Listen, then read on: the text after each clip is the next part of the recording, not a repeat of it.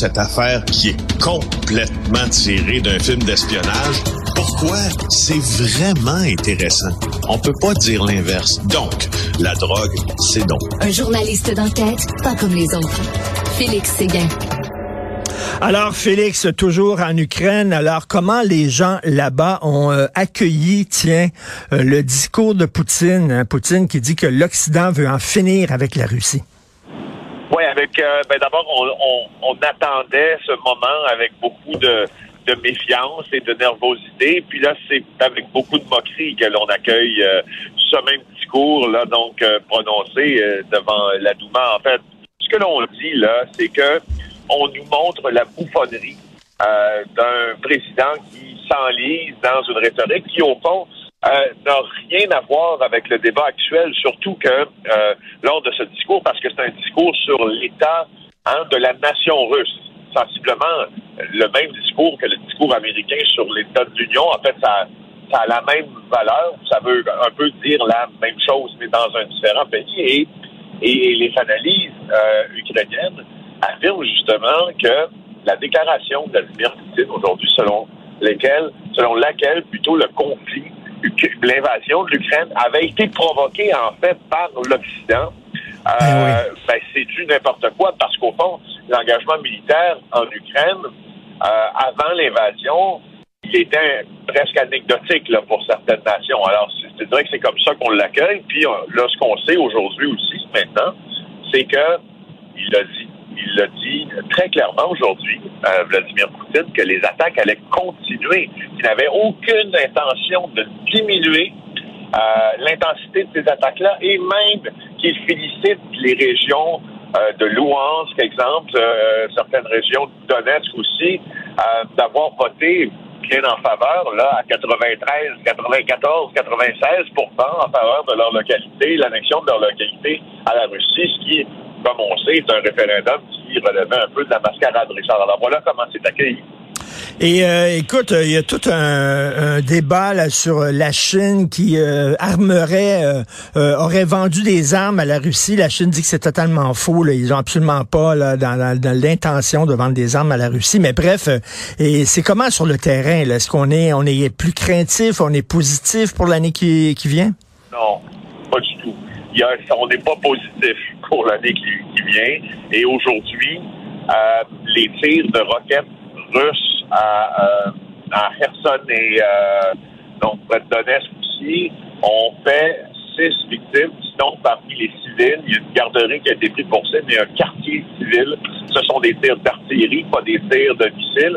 Alors, ça donne une, ça te donne la vraie mesure de ce qu'on vit ici sur, euh, sur le terrain, donc en milieu hostile, un président qui s'adresse à ses parlementaires et en même temps euh, une volonté d'en faire plus, puis de, de, ne jamais vouloir cesser cet événement que les Ukrainiens voient comme une agression.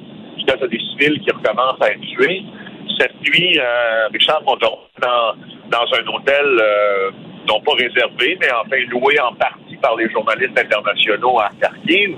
Et euh, il y a eu euh, il y a eu plusieurs alertes aériennes et euh, six missiles ont été tirés là au-dessus de notre ah ouais. de Kharkiv où on était. Oui, puis tu, vous, vous regarderez tantôt là nos, interventions là, on a les images de ça là. C'est pas je c'est pas une invention là. Tu vois les missiles qui passent au-dessus de, de ta tête. Ils ont été repoussés par la défense antiaérienne ukrainienne, mais quand même. Alors euh, non, franchement, c'est euh, on, est on est dans un bien spécial. On est dans un autre monde aujourd'hui. J'ai visité euh, Richard. D'ailleurs, je fais un aparté.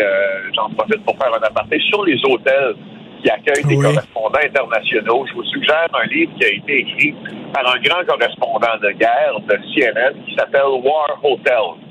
Donc, il a documenté avec le témoignage de plusieurs journalistes qui ont été en milieu hostile comment les hôtels du monde, notamment certains hôtels d'Irak, euh, d'autres d'Israël, d'autres d'Irlande euh, et dans plusieurs pays où il y a eu soit des guerres, des guerres civiles.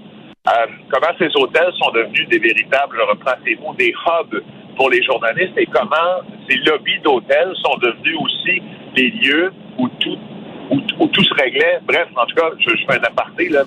Histoire assez fascinante. Euh, je me souviens, je me souviens de Gilles Courtemanche, le, le journaliste qui est maintenant décédé, qui avait couvert euh, euh, le Rwanda, le génocide du Rwanda, et qu'il était, il disait, il y a certains journalistes, reporters internationaux qui sortent jamais de l'hôtel, qui sont tout le temps là, ils sont au lobby de l'hôtel, ils sont à la piscine de l'hôtel, puis ils sortent rarement de l'hôtel. Est-ce que, est-ce que tu vois ça, toi? Oui, c'est vrai. Oui, oui, oui, c'est ça, parce qu'il y en a qui envoient leur, ils envoient, qui, certains qui envoient leur accompagnateur à leur place. C'est vrai. Ah, il y en a qui ne sortent pas de l'hôtel. Il y en a qui ont un job aussi, les, grandes, grandes entreprises là, euh, de presse là, qui ont des correspondants partout dans le monde. Là. Il y en a certains aussi, il faut bien le dire, que leur job, c'est de rester à l'hôtel, faire du montage ou, euh, ou, de faire de la recherche, etc. Mais, mais oui, ça m'a été donné de voir ça. Aujourd'hui, ce que, ce que vous allez voir, euh, un peu plus tard là, dans les bulletins de TVA, notamment, c'est notre visite euh, dans un endroit, encore une fois, tout près de la frontière russe qui a été euh, bombardé volontairement, en tout cas dont le pont a été bombardé volontairement par l'armée ukrainienne pour freiner l'invasion russe. Ça n'a pas fonctionné. Les villes ont réussi, les Russes ont réussi à prendre cette petite ville. Euh, et, euh, et là, elle a été reprise par les Ukrainiens. Mais, écoute, il y avait 4000 personnes qui demeuraient. Aujourd'hui, il n'y en a que 100. 80 de la ville a été rasée. Euh, je n'ai jamais vu euh, à part pour un endroit qui est complètement rasé par un séisme, euh, quoi que ce soit, euh, un état de dévastation si ah, avancé. On avait, on ne pouvait pas marcher dans les, ben, enfin, on ne pouvait pas marcher en dehors des rues ou des sentiers parce que la ville est encore une fourmille de mines antipersonnelles. On était à côté des démineurs d'ailleurs qui tentaient de tentaient d'amoindrir la situation des enlevements. Et écoute, puis t'as toujours 100 personnes qui vivent là, mais ils vivent dans des conditions exécrables, exécrables. Euh, hmm. ça, nous fait reconsidérer bien des choses. Puis, euh, anecdote en terminant, cette femme-là qui est probablement l'aînée du village, qui disait, encore une fois, cette guerre-là, les Russes ne la veulent pas aussi. Moi, j'ai ma tante, j'ai mes frères qui demeurent en Russie, ne la veulent pas, cette guerre-là. Puis on est, là, on est pris dans une, dans une mésentente qu'on n'a pas demandé. Euh, et elle mhm. me disait, euh, en me laissant, euh, elle m'a obligé presque, à, elle m'a presque, elle m'a complètement obligé à prendre un poisson déshydraté qu'elle avait donc séché elle-même en disant vous avez une grosse journée devant vous, hein? ça va être bon avec votre bière ce soir. je voulais juste te le noter. Et écoute, rapidement, quand tu vois un missile dans le ciel, est-ce que tu entends le bruit? Le son? Oui, oui, oui, oui, tu entends le son.